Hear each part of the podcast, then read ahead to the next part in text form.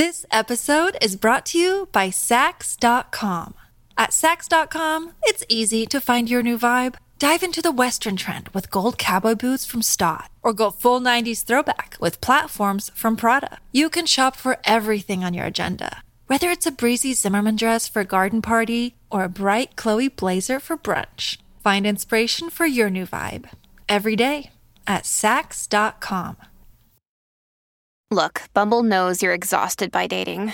All the must not take yourself too seriously and 6 1 since that matters. And what do I even say other than hey? well, that's why they're introducing an all new Bumble with exciting features to make compatibility easier, starting the chat better, and dating safer. They've changed, so you don't have to. Download the new Bumble now.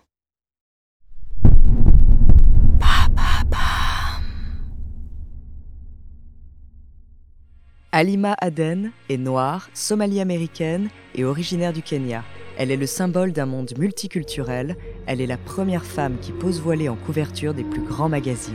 Découvrez sa true story.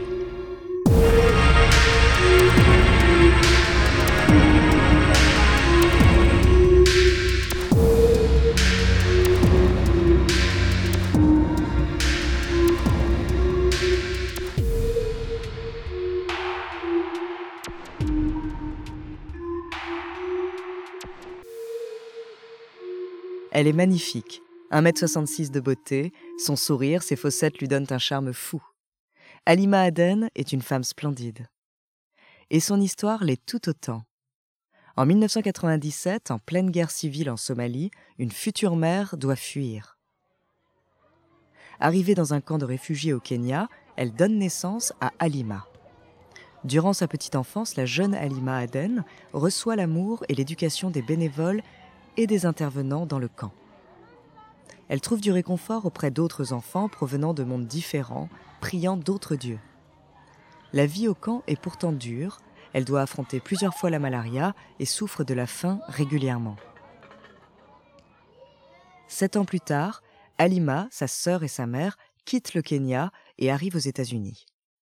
La famille s'installe dans le Missouri, puis face à l'absence de programme scolaire permettant l'apprentissage de l'anglais, elle déménage dans le Minnesota pour se rapprocher d'une communauté somalienne et pouvoir être accompagnée dans son apprentissage d'une nouvelle langue. Alima apprend l'anglais à l'école et étudie le Coran le week-end. À 8 ans, elle commence à porter le voile. Alima est heureuse, enchantée de pouvoir porter le hijab, de pouvoir ressembler à sa mère qu'elle trouve belle. La pression sociale est pourtant forte. Les élèves de sa classe lui demandent de retirer son voile, de montrer ses cheveux. Elle le fait. Elle va à l'encontre de ses croyances pensant que cela est nécessaire à son intégration. Elle ne blâme pas ses enfants qui ne comprenaient pas sa culture. Elle aurait aimé que tous voient dans les différences des moyens de vivre des instants plus forts, plus intéressants. À 13 ans, elle obtient la citoyenneté américaine. Grandir aux États-Unis n'est pas simple mais Alima se bat pour finalement assumer sa culture, sa religion et le faire avec le sourire.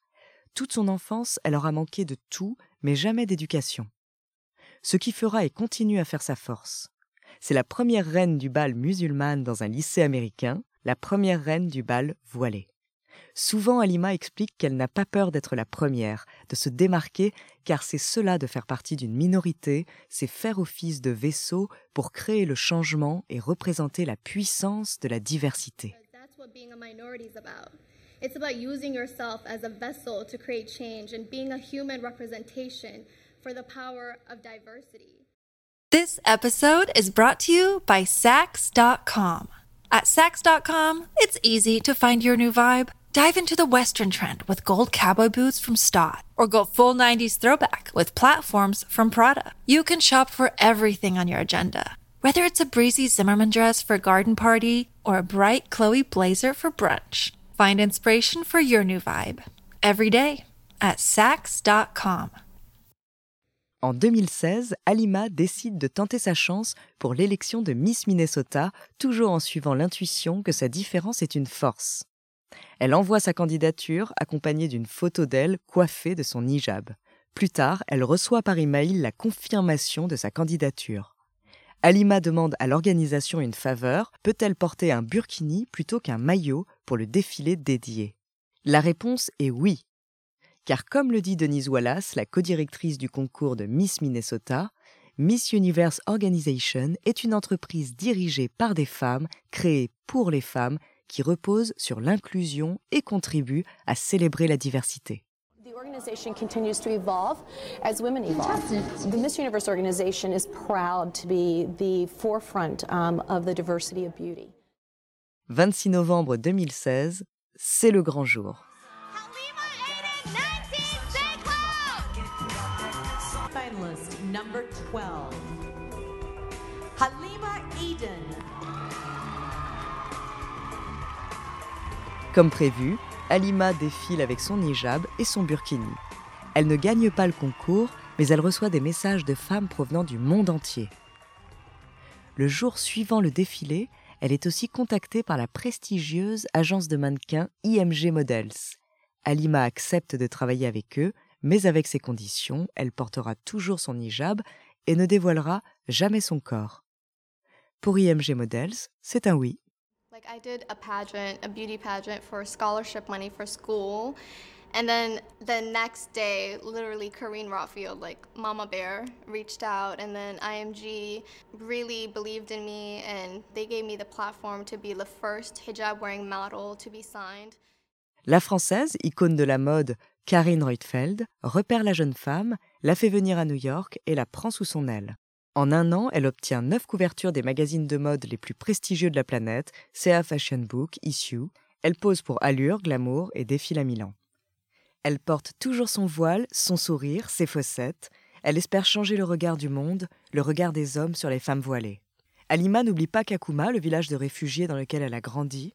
Elle revient dans le camp et soutient l'éducation des enfants réfugiés via un programme de l'UNICEF. Lors d'un shooting photo pour faire la une de la version anglaise de Vogue, elle pose aux côtés d'un autre mannequin qui elle aussi a grandi dans le camp de réfugiés de Kakuma.